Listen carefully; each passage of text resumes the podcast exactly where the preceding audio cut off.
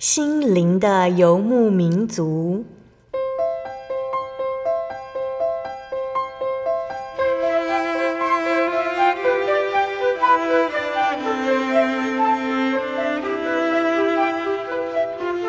在这个谁都不管谁的后现代社会里，每个人的心灵都是游牧民族。成长的过程就是寻找的过程。每一颗漂泊的心灵，其实都在寻找生命的绿洲。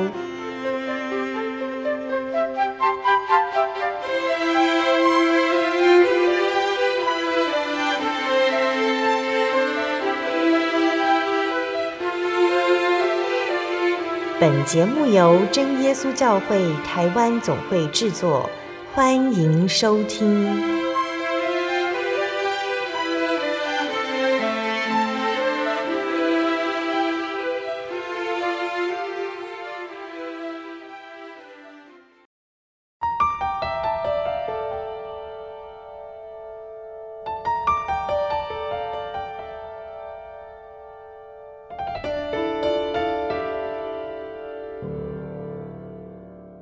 Hello，所在空中的听众朋友们，大家平安，欢迎收听今天的心灵的游牧民族，我是贝贝。大家这个星期过得愉快吗？在节目开始之前，贝贝想和听众朋友们分享一句圣经经节哦，那是记载在圣经新约的罗马书八章二十六节。况且我们的软弱有圣灵帮助，我们本不晓得当怎样祷告。只是圣灵亲自用说不出的叹息替我们祷告。亲爱的听众朋友们，不晓得我们是如何向神祷告哦？我们祷告的内容是什么呢？如果我们想要祷告，求神让我们的课业更好，那神可能会用他的方法，让我们有更多学习这些课业的机会。那如果我们想要祈求健康呢？我们可能必须停止吃垃圾食物，开始吃得健康。那如果我们想要有更好的人际关系，那我们有可能必须要充实自己的内涵，学习沟通，才能够发展更好的人际关系。这些祷告呢，好消息都是神爱我们。当我们向他祷告的时候，神只会给我们最好的。那听到这个地方啊，大家有可能会觉得说，那我们为什么要祷告呢？我们祷告是因为耶稣要我们祷告。在马太福音的七章七节这里说：“你们祈求，就给你们；寻找，就寻见；叩门，就给你们开门。”在马太福音的二十一章二十二节这里说：“你们祷告，无论求什么，只要信，就必得着。”在约翰福音的十五章七节这里说：“你们若常在我里面，我的话也常在你们里面。凡你们所愿意的，祈求就给你们成就。”我们祷告，因为耶稣要我们祷告。之后会发生什么，取决于神。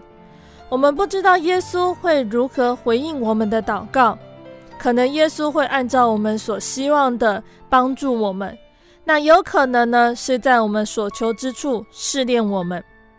但无论我们接下来面对什么，神都会出手相助。那愿我们都能够这样子向耶稣祷告。亲爱的主，谢谢你赐给我们祷告这个礼物，请帮助我更常祷告，并相信你一定会回应。阿门。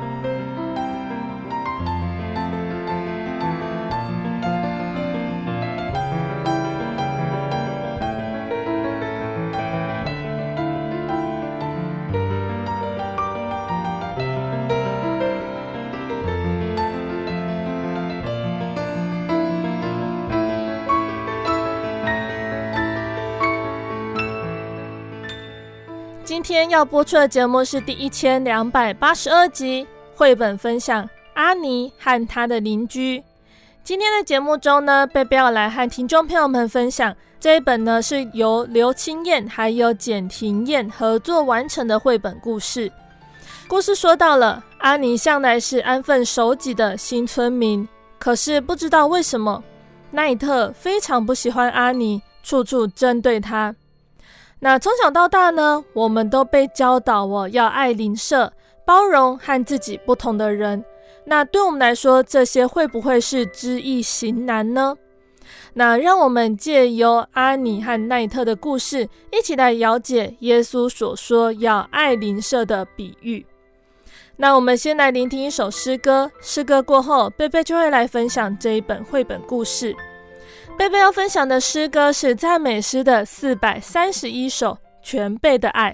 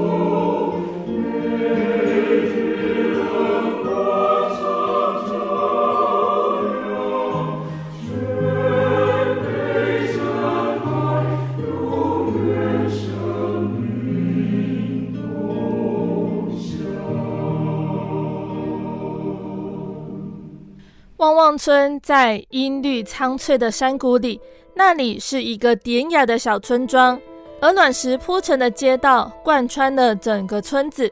街道两旁的房子，不论大小、形状、颜色还是风格，都可以让人一目了然的知道这里的村民都是狗。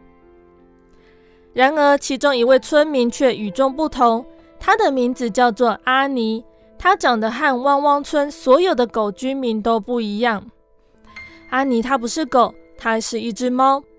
他非常喜欢耕种，所以在村子外面买了一块地，尽情地享受栽种的乐趣，完全不在意那些狗邻居对他的异样眼光和不友善的态度。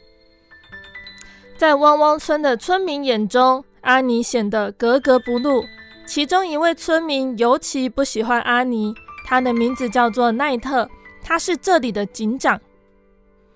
奈特第一次注意到阿尼是在一个安静的星期五下午。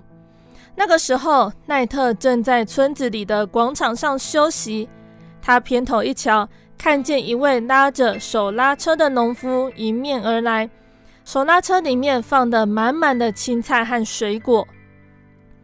手拉车渐渐靠近时，奈特突然发现那个农夫不是狗，而是猫。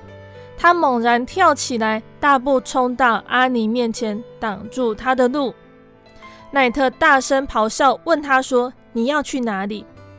阿尼兴高采烈地说：“我要带自己种的菜去狗市集卖呀！”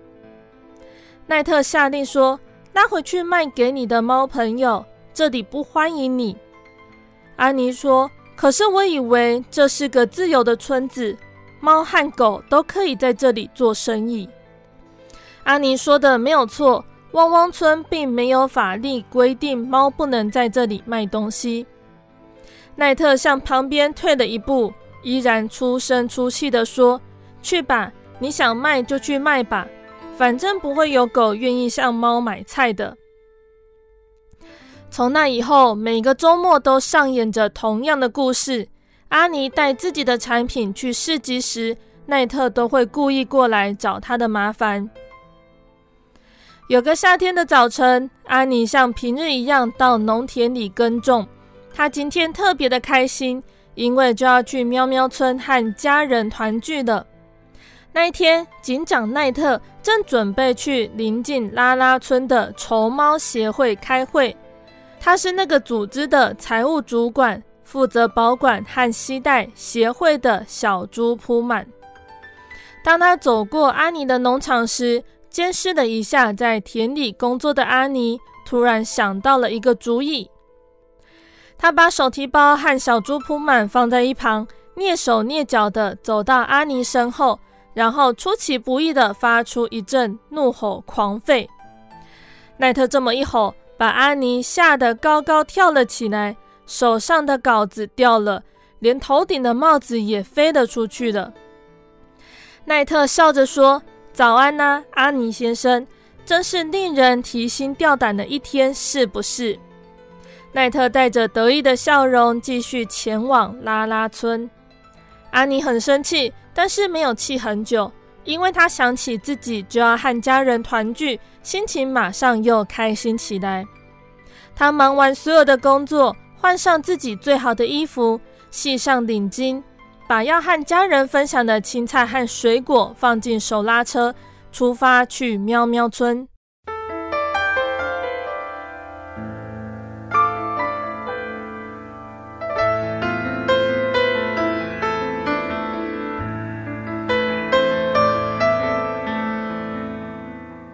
去喵喵村的途中会先经过拉拉村，在接近拉拉村的路上。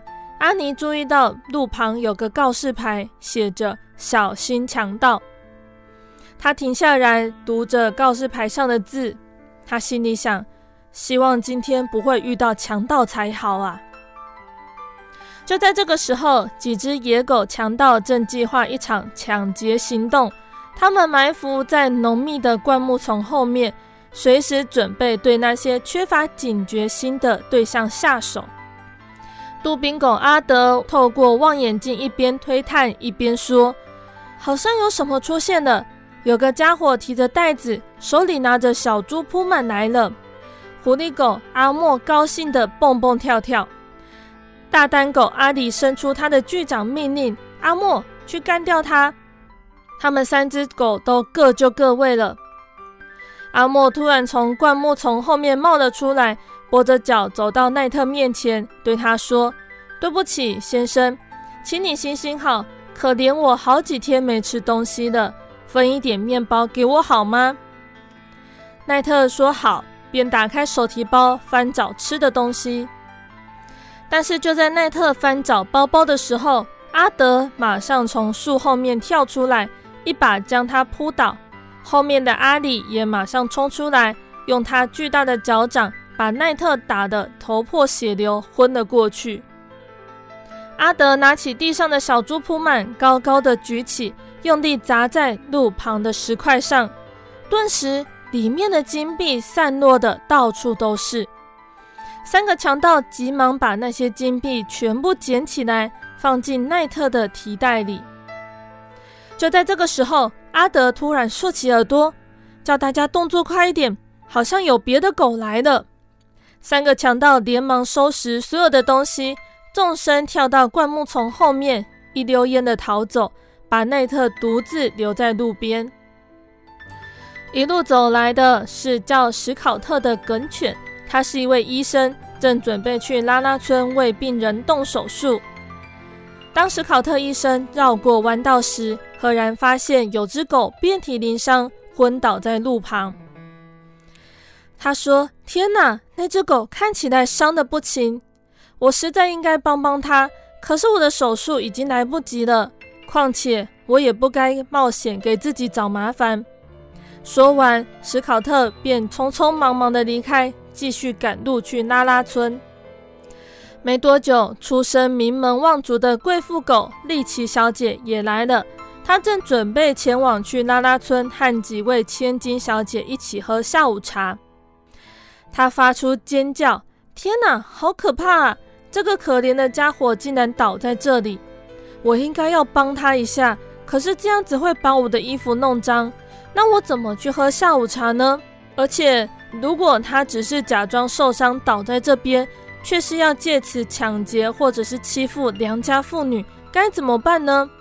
我才没有那么好骗呢！说完，丽奇小姐便撇过头去，高高的抬起下巴，继续上路。太阳渐渐偏西的时候，阿尼也一路拉着堆满青菜和水果的车子，吹着口哨，踏着轻盈的脚步，逐渐走近。她心里非常高兴。因为她就快要和家人团聚了。当他的手拉车缓缓绕过弯道时，阿尼远远的就看见有只大狗躺在路边。他忧心忡忡地说：“糟糕，果然有强盗！那个可怜的家伙一定是惨遭他们的毒手。我应该帮助他们吗？这样我就会赶不上家庭聚会了。而且……”这可能也是强盗布下的骗局。如果我停下来，说不定遭殃的是我。才刚冒出这个念头，阿尼就赶紧摇摇头：“我怎么可以有这种愚蠢的想法？那个可怜的家伙真的需要帮忙啊！”他低头看着那只受伤的狗，突然吓了一大跳。阿尼认得他，是奈特。他倒抽了一口气。阿尼小心翼翼地为奈特包扎伤口，并且撑开他干裂的嘴唇，倒了一些牛奶进他的口中，接着使尽自己全身的力气抱起奈特，将他拖上自己的手拉车，然后慢慢的拉着他上路。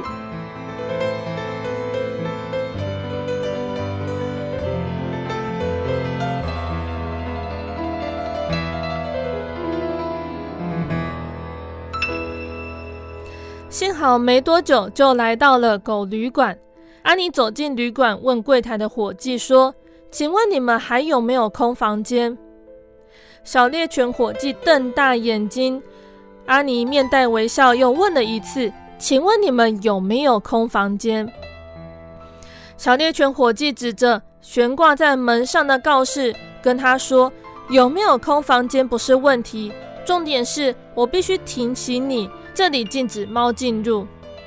阿尼大声地说：“可是有只受伤的狗在我的手拉车上。”伙计对他说：“嗯，那就另当别论了。你有钱吗？”安妮摇摇头：“我的钱恐怕不够，不过我有一整车新鲜的青菜和水果。”伙计摸摸下巴，一脸犹豫。不过安妮终究还是说服伙计给他一个房间。并且帮他一起把奈特扛上床。奈特昏迷到第二天早上才醒来。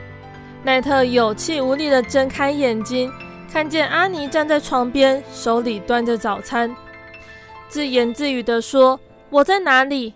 还有，你为什么会在这里呢？”阿尼向他解释：“我原本要去和家人团聚，可是半路上发现你躺在路边。”我想你应该是遇见强盗了。奈特说：“强盗，你救了我。”阿尼点点头。奈特说：“可是我之前对你那么坏，对你又吼又叫，还故意找你麻烦。”阿尼说：“但是就算我们处不好，我们还是邻居啊。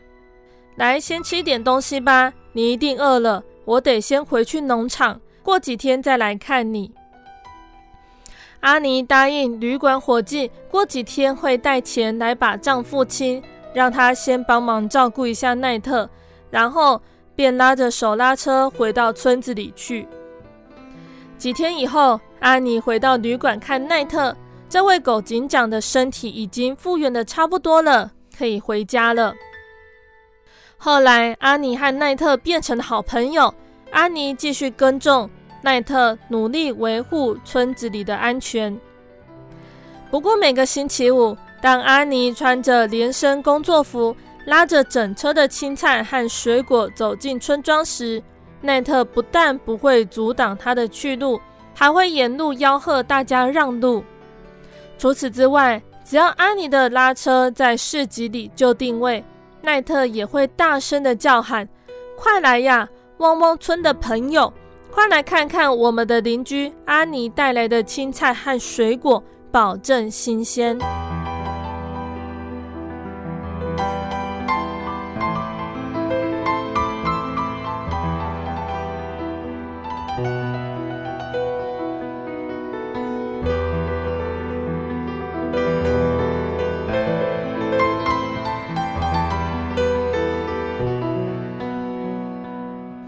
亲爱的听众朋友们，今天的绘本就分享到这里喽。今天贝贝和大家介绍阿尼和他的邻居这一本绘本故事。那这本绘本故事让我们想到了什么呢？那其实大家都有发现哦，这本绘本故事的内容呢，其实是改编自耶稣的一个比喻哦。那耶稣所说的这段故事呢，在圣经里面呢，是说有一位律法专家要试探耶稣。他就对耶稣问说：“我应该怎么做才能够承受永生呢？”耶稣说：“摩西律法是怎么说的？你又是怎么理解的呢？”那个律法专家说：“你要尽心、尽性、尽力、尽意爱主你的神，并且要爱你的邻舍像爱自己一样。”耶稣对他说：“你就这样子去行吧，这样子你就必得着生命。”那那个人就继续问耶稣说：“谁是我的邻居呢？”耶稣就说了一个比喻来回应呢。有一个犹太人从耶路撒冷要下去耶利哥，路上遇到强盗的袭击，他们剥掉他的衣服，把他打个半死，就丢在路边。那这个时候，有一位祭司走过来，看见那个人躺着，就从路的另一边避开他走了。随后又有一个利未人走过来，看见那个人躺着，也从路的另一边也走开了。后来呢，来了一个撒玛利亚人，他看见那个人就怜悯他，上前用橄榄油和酒替他敷伤口，包扎好，再扶他骑上自己的驴子，带到旅店亲自照料他。第二天，这个撒玛利亚人把两块银钱交给店主，说：“请好好照顾这个人，如果钱不够，下次来的时候我再补给你。”耶稣说：“那么你觉得这三个人中，谁是那个被强盗袭击的人的邻居呢？”那律法专家就说：“是那个向他施怜悯的人。”耶稣就说：“对，那你就照样去行吧。”那我们要问问大家哦，谁是你的邻舍呢？什么叫做爱邻舍？是当我们忘记带钥匙，招呼我们到他家暂时休息的隔壁，还是帮我们接小孩放学的朋友？我们的亲戚、同事、家人是我们的邻舍吗？我们又是他们的邻舍吗？我们做过什么爱邻舍的行动呢？耶稣在爱邻舍的这个课题上，把邻舍做出了定义。邻舍不但是包括居住在我们附近的邻居，还有我们熟悉的家人、亲戚和朋友，也有包括从外地来到我们生活环境的人，还有包括我们不熟悉、与我们没有血缘关系的人，甚至是不喜欢我们，我们也不喜欢他们的人。那再来，耶稣要求我们怎么样效法他去爱这些邻舍。在约翰一书的四章十九节这里说：“我们爱，因为神先爱我们。”耶稣十字架上的牺牲，向我们说明了他爱我们到底。无论我们是什么样的人，无论我们喜不喜欢耶稣，他都救我们。所以在我们论断哪些人可以爱，可以不被爱的时候，我们要先问我们自己：耶稣爱他吗？爱邻舍对耶稣来说很容易，对我们来说或许有一点难度，因为我们要去爱我们觉得不值得爱的人。那这个爱当中要有包容、接纳，还有忍耐等等元素。这个是我们一生都要学习的功课。只要我们愿意，我们都可以向耶稣祈求，他必定垂听，帮助我们。就像保罗所代求的，要你们的爱心在知识和各样见识上多和又多，使你们能够分别是非，做诚实无过的人。直到基督的日子，并靠着耶稣基督结满了仁义的果子，叫荣耀称赞归于神。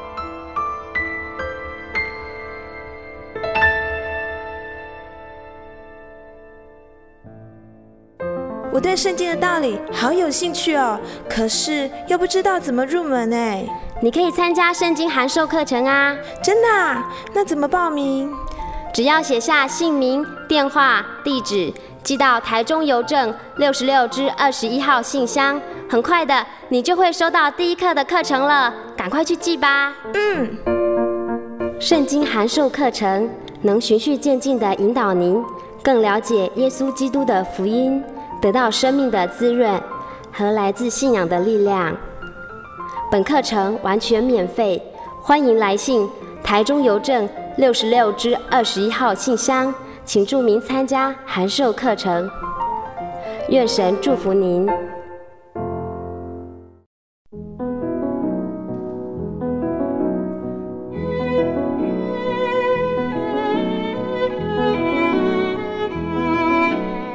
亲爱的听众朋友们，欢迎回到我们的心灵的游牧民族，我是贝贝。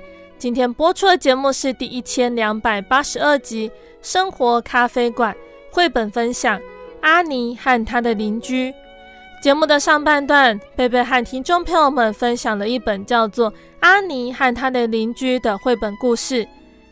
圣经的路加福音十章二十七节这里说：“你要尽心、尽性、尽力、敬意爱主你的神，又要爱邻舍如同自己。”求神让我们呢拥有从神来的爱心，来帮助人，进而去荣耀神。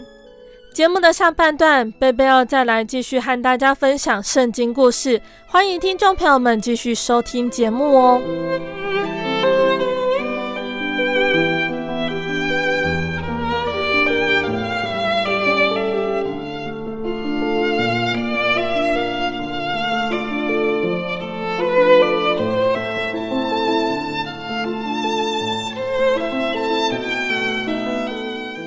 亲爱的听众朋友们，这段时间我们讲了很多哦，有关于以色列北朝还有南朝列王的故事，但也分享到了在当时负责传达神话语的先知。那接下来我们要分享到南朝犹大国亡国之后，原来居住在犹大国的百姓，他们大多都被掳到巴比伦去了。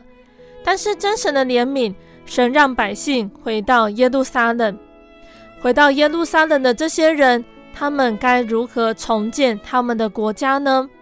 他们在重建国家和圣殿的时候，他们面临了哪些问题呢？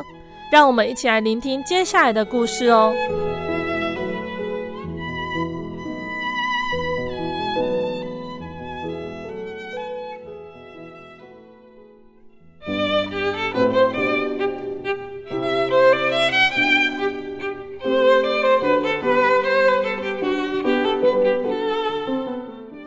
犹大国的百姓回到耶路撒冷之后，他们的领袖见到了当地一片荒凉的景象，便决定筹措一笔款项来重建耶路撒冷城。然后最重要的工作，也就是要重建圣殿。他们每个人都大发热心，将他们所有的金银财宝全部都捐出来，用以购买建筑的材料，并且开始重建工程。然而，他们先要解决个人居住的问题，因此他们动工兴建临时的房屋居住。那时候和他们一起回国的领袖所罗巴伯呢，他不想等到圣殿建成之后才开始举行对神的崇拜，因此他招呼百姓在圣殿的旧址上面先立一个祭坛作为敬拜之用。这个时候建圣殿的捐款源源不绝的增加，平民百姓虽然没有金银财宝可以捐献，却也尽量捐出他们所有的一切。因此，他们可以用五谷、酒、橄榄油来买香柏木。再一次，这些香柏木经过水路从黎巴嫩运来，就像多年以前所罗门王建造第一座圣殿的时候一样。利未人被派监管整个工程，但每个人，包括祭司在内，都动手参与艰苦的工作。地基完工之后，各人都聚集在一起。举行了一个感恩的崇拜，祭司吹起号角，十分响亮。利未人敲击鐃鈸，并高声唱：“耶和华恩慈良善，他对以色列的爱永远长存。”众人都欢呼赞美神。然而，当中一般年长的祭司和长老却记起所罗门圣殿的荣耀辉煌，又想到他被烈火焚毁。便不禁痛哭起来。群众中有人痛哭落泪，有人欢喜欢呼，竟然分不清谁哭谁笑。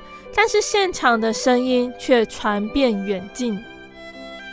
个人都以为新的圣殿很快就会动工建造，但是他们的想法并没有预计撒玛利亚人在内。起初呢，撒玛利亚人他们请缨帮忙。撒玛利亚对所罗巴伯说：“我们帮助你们一起建殿吧，因为我们也跟你们敬拜同一位神。”然而所罗巴伯拒绝了，因为犹大国的人民他们被掳到巴比伦，是神对他们的惩罚，因为他们甘心随从一帮人敬拜偶像，故意违背神的律法。前车之鉴，他们绝对不能够再犯同样的错误。然而，当地的撒玛利亚人遭到所罗巴伯拒绝之后，便恼羞成怒，决意想尽办法去阻止建殿的工程。他们尝试恐吓犹太人，并且扰乱他们的情绪。不但如此，他们更贿赂波斯的官员去阻止工程，甚至写信向波斯王诬告和投诉犹太人。建圣殿的工程因此足足停了十六年，神却差遣两位先知来鼓励犹大的子民再接再厉。先知撒迦利亚提醒他们，神爱他们，纵使有敌人拦阻，也必帮助他们到底。然而，他们必须顺服神的旨意，不可彼此伤害或欺骗，这样就必能够得到神的赐福。那哈该先知教导他们要以神为首，建造神的殿，比为自己建造舒适的房子更为重要。所罗巴伯从心里领受神的信息，就在撒迦利亚还有哈该两位先知的帮助下，建圣殿的工程再次展开。在所罗门王那辉煌的圣殿被烧成灰烬七十年之后，新的圣殿便落成了。它虽不及从前那座圣殿华丽荣耀，但它在被奉献与神的那一天，个人都尽情欢乐庆祝。祭司和利未人再次履行他们的责任。当逾越节来到，个人都纷纷前往圣殿守节。其他在那地居住而真心敬拜神的人，也都被邀请前去守节。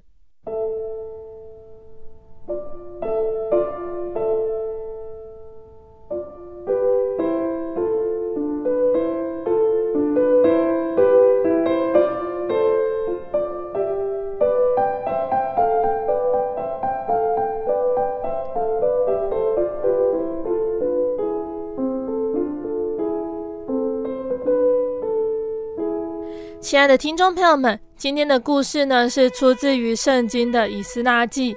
以斯拉这个名字是帮助的意思。那我们看看圣经，以斯拉记的开头几节，还有历代志结尾的几节呢，是有点雷同的。那暗示以斯拉记还有历代志是由同一位作者编纂而成的。一般认为呢，这两卷书卷的作者呢，就是以斯拉。以斯拉是大祭司的后裔，他曾定制、考究、遵行耶和华的律法，又将律法典章教训百姓。那这对于复兴百姓，他们信仰呢，影响非常的大。那以斯拉也受到当时的君王器重，他被亚达薛西王称为通达天上神律法大德的文士。那以斯拉记呢，是记载以色列选民被掳七十年之后，在神预定的计划成就的日子，也就是波斯王古列元年，神激动了古列王的心，使他下诏。允许以色列人回国重建圣殿。那以斯拉记总共有十章，前六章记载有关于选民他们回国重建圣殿的时候一场灵界的征战。那后面四章呢，则是介绍以斯拉如何成为一位属灵的领袖，并且引导百姓恢复信仰，重建心灵的殿。那耶路撒冷沦陷之后呢，犹太人他们都被掳到了巴比伦或者是异地，经历了亚述、巴比伦还有波斯等等帝国的统治。他们在西元前五百三十八年，由所罗巴伯带领第一批归回的百姓回到迦南地。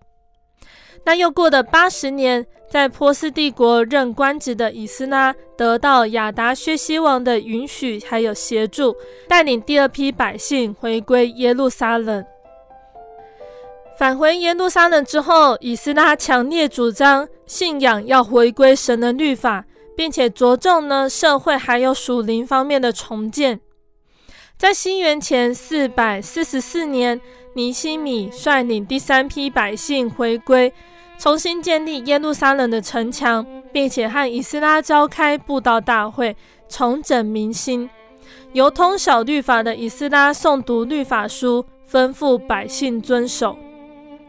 此外呢，以斯拉在巴比伦的时候，可能已经知道在耶路撒冷的犹太人他们和异族的婚姻问题，因此他回国之后率先认罪祈祷，百姓都深受感动，承认自己的罪，并且自愿和异族解除婚约。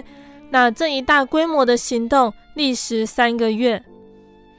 在巴比伦的时候，以斯拉已经着手研究神的律法。并且创立会堂和文士学校。在回到耶路撒冷之后，以斯拉宣读释义律法书，带来全国属灵大复兴。此外，以斯拉著有历代志、以斯拉记，还有诗篇一百一十九篇等经卷，奠定了圣经旧约正典的范围。那被掳的百姓，他们能够回到故乡。在各国历史上，其实都不算多见的。可是这一群呢，被称为神的选民的犹太人，却在一百年之内分为三批归回耶路撒冷，甚至重新建起圣殿、城墙，完全应验了先知的预言。在耶利米书二十九章十节这里说：“耶和华如此说：为巴比伦所定的七十年满了以后，我要眷顾你们。”向你们成就我的恩言，使你们仍回此地。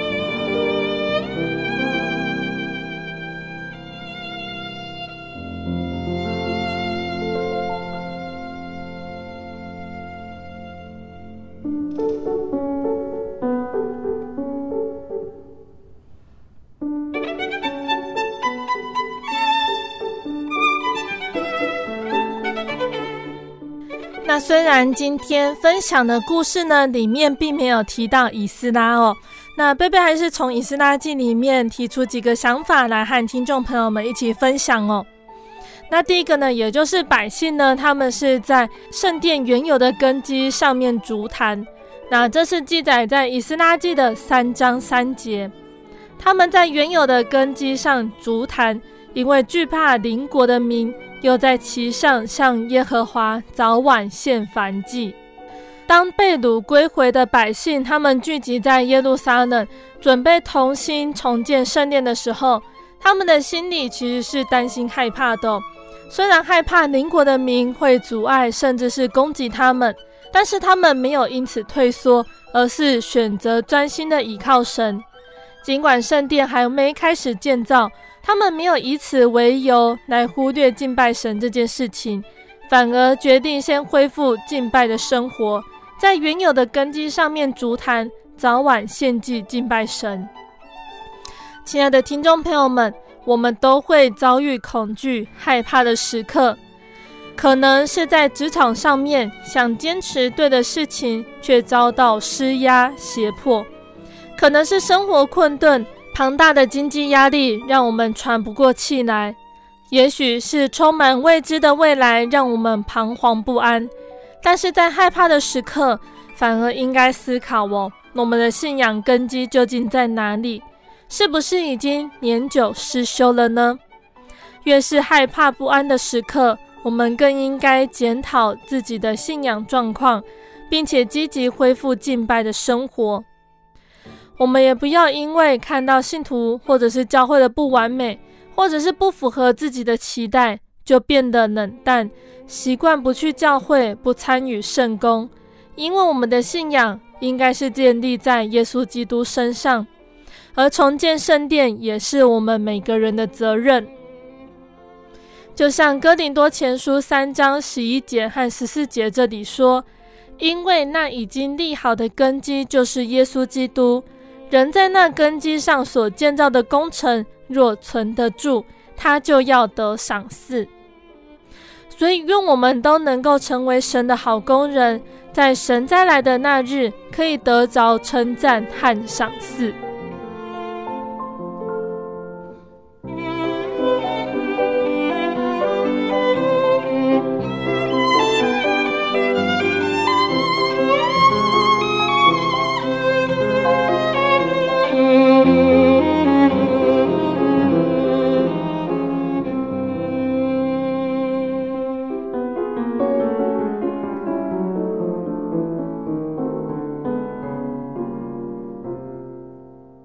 那对于百姓们，他们在重建圣殿时遇到的一些胁迫哦，其实信仰的建立难免会遇到阻碍和困难，再加上人性的软弱，最终的结果往往是跌倒。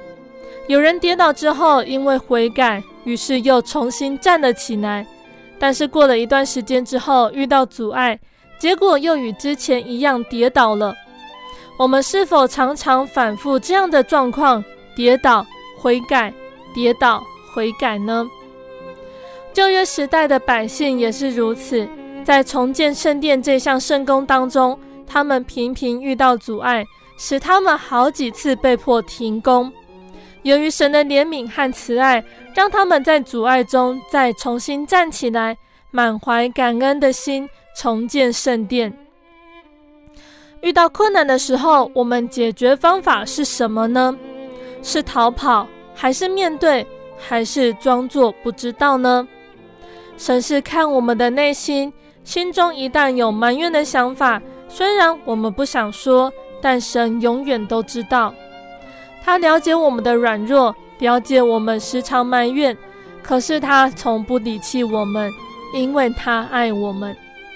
有一首诗歌的歌词是这样子写的哦：他了解你。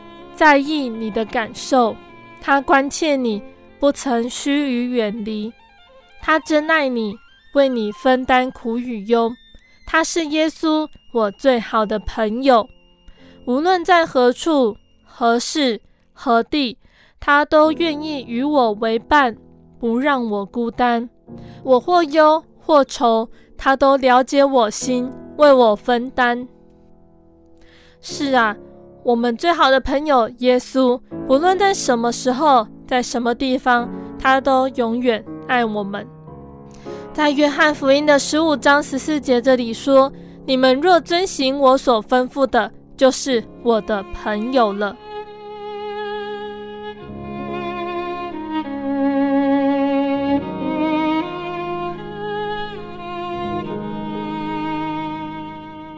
那当百姓们他们在建造圣殿的时候遇到了阻碍，他们被迫停工了哦。神是如何帮助他们的呢？对于一群在政治上是被掳之民哦，没有权势，能够保有自身的利益，在身份上面他们居于社会的下层，哪里来为自己做主的自由？经济力上更是捉襟见肘，想要在一族统治的时刻重新建立信仰的敬拜之处，谈何容易？然而在信实的神上。百姓们虽然处在自作自受的恶劣环境中，神仍然没有忘记给他们力不能待时的帮助。没有权势，那就借力使力，让最高权柄者来发令。以斯拉记里面说，国王下令不要拦阻神殿的工作，任凭犹大人的省长和犹大人的长老在原处建造神的殿。那还有呢？百姓他们没有迁徙的自由，那就有一个诏书来通告无碍的道路。现在河西的总督达乃和示他波斯乃，并你们的同党，就是住在河西的亚法萨迦人，你们当远离他们。那当百姓他们经济能力不足，就有一个命令下来：神殿的金银器皿，就是尼布甲尼撒从耶路撒冷的殿中掠到巴比伦的。要归还带到耶路撒冷的殿，各按原处放在神的殿里。我们可以看到，在历史上，神的运筹帷幄、借力使力的大能，就像箴言的二十一章一节这里说：“王的心在耶和华手中，好像垄沟的水，随意流转。”万人之上的君王，谁能改变他的心呢？除了身边的大臣敢勇于提出谏言之外，唯一能够改变君王的心，就只有真神了。在那天时地利人和的奇妙事中，我们可以看到神的踪迹，与他行天地之间的伟大权柄，真真是荣耀归给神。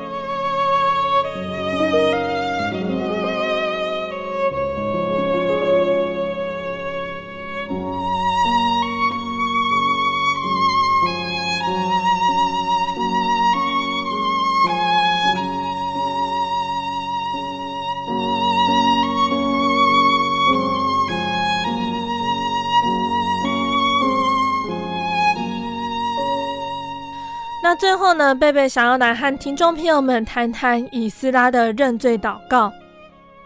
在以斯拉记的九章二节这里说：“因他们为自己和儿子娶了这些外邦女子为妻，以致圣洁的种类和这些国的民混杂，而且首领和官长在这件事情上为罪魁。”以斯拉他是大祭司亚伦的后代，是通达神诫命和以色列律例的文士。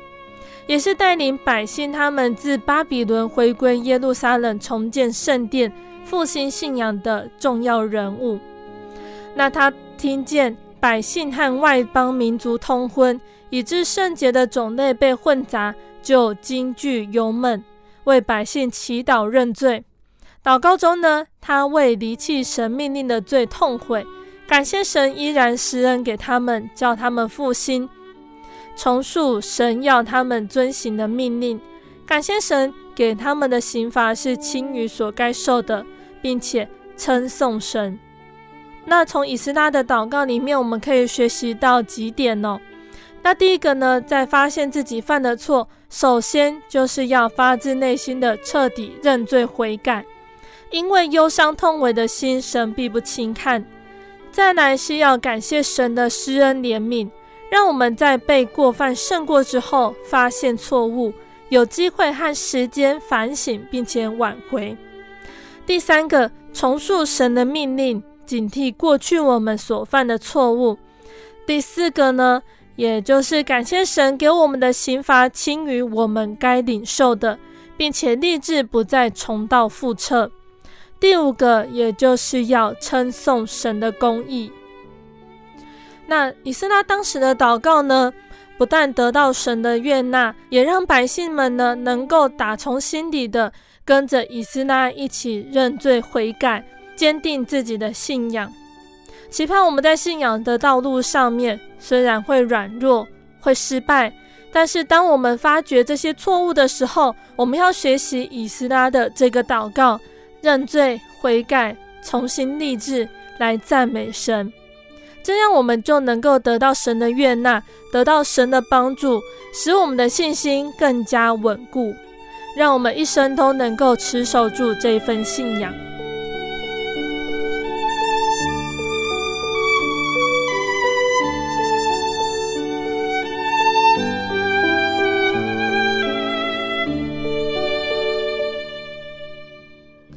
那亲爱的听众朋友们，那虽然贝贝在以斯拉记这个部分没有办法做很大篇幅的分享哦，但是我们看到以斯拉记，我们可以看到神施恩的手不断的帮助选民来突破艰难的环境。虽然魔鬼无时无刻的挑拨是非，还有败坏人心，但是当时的先知、文士，还有几位信心的仆人，他们都成为在暗室中的明灯。让众人看到真神的荣耀作为，勇敢与神同工，必定能够立于不败之地。那以斯拉记这段记事呢，虽然在整个历史中是短暂的，但是我们仍然可以看到神在对选民的应许是没有落空的。在历史的长河里面，以色列他们终于建立自己的国家。以属灵层面来说，我们信耶稣的人都是神的百姓。当耶稣再来的时候，他要建立他的国度，我们也要在这个神的国度里享受恩典福气。所以，当我们有机会可以来认识耶稣的时候，一定要把握机会来追求得着恩典和平安。那回到今天分享的故事，回归的百姓，他们回到他们原来的家乡。还会遇到什么样的事情呢？神会如何带领他们呢？这些事情对我们的信仰来说又有什么教训呢？请大家继续锁定心灵的游牧民族，贝贝会继续来和大家分享哦。那在节目的最后，贝贝要再来和听众朋友们分享一首好听的诗歌。这首诗歌是赞美诗的四百六十三首，当欢欣喜乐。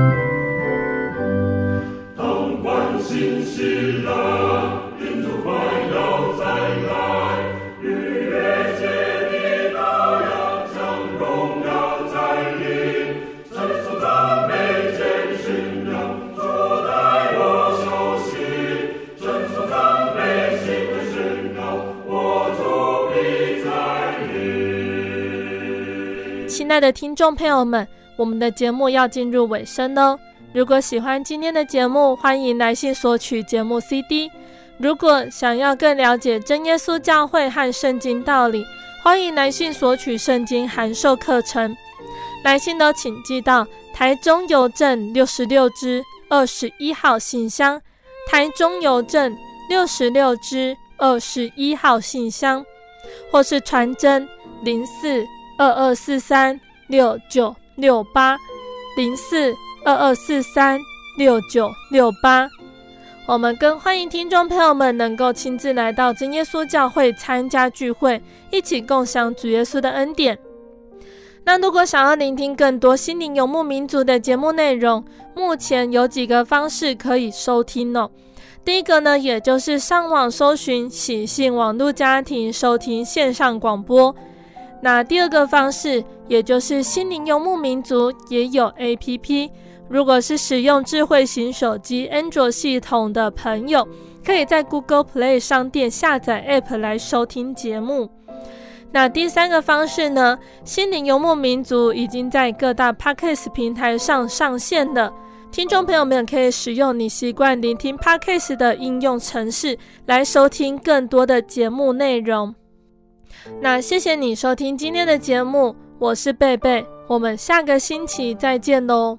我的心是一只鸟，飞行介于黄昏与破晓，阳光下。